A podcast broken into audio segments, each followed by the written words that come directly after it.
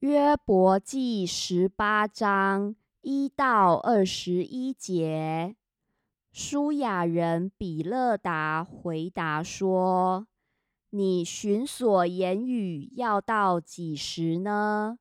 你可以揣摩思想，然后我们就说话。我们为何算为畜生，在你眼中看作污秽呢？”你这恼怒将自己撕裂的，难道大地为你建气，磐石挪开原处吗？恶人的亮光必要熄灭，他的火焰必不照耀，他帐篷中的亮光要变为黑暗，他以上的灯也必熄灭。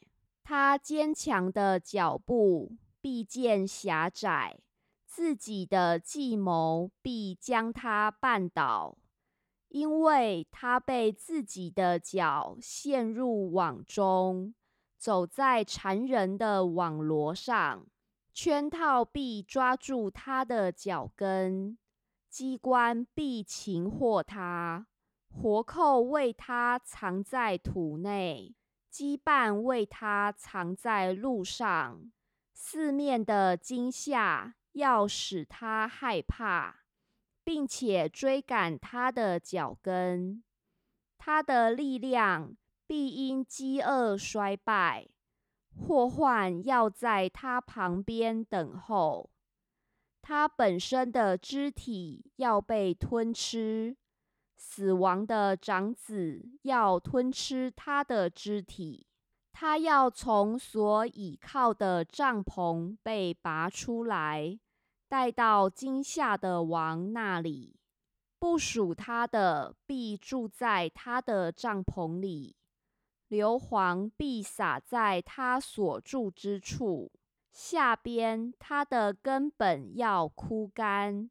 上边他的枝子要剪除，他的纪念在地上必然灭亡，他的名字在街上也不存留，他必从光明中被撵到黑暗里，必被赶出世界，在本民中必无子无孙。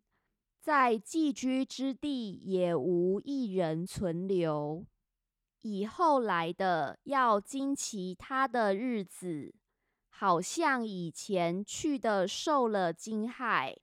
不义之人的住处总是这样，此乃不认识神之人的地步。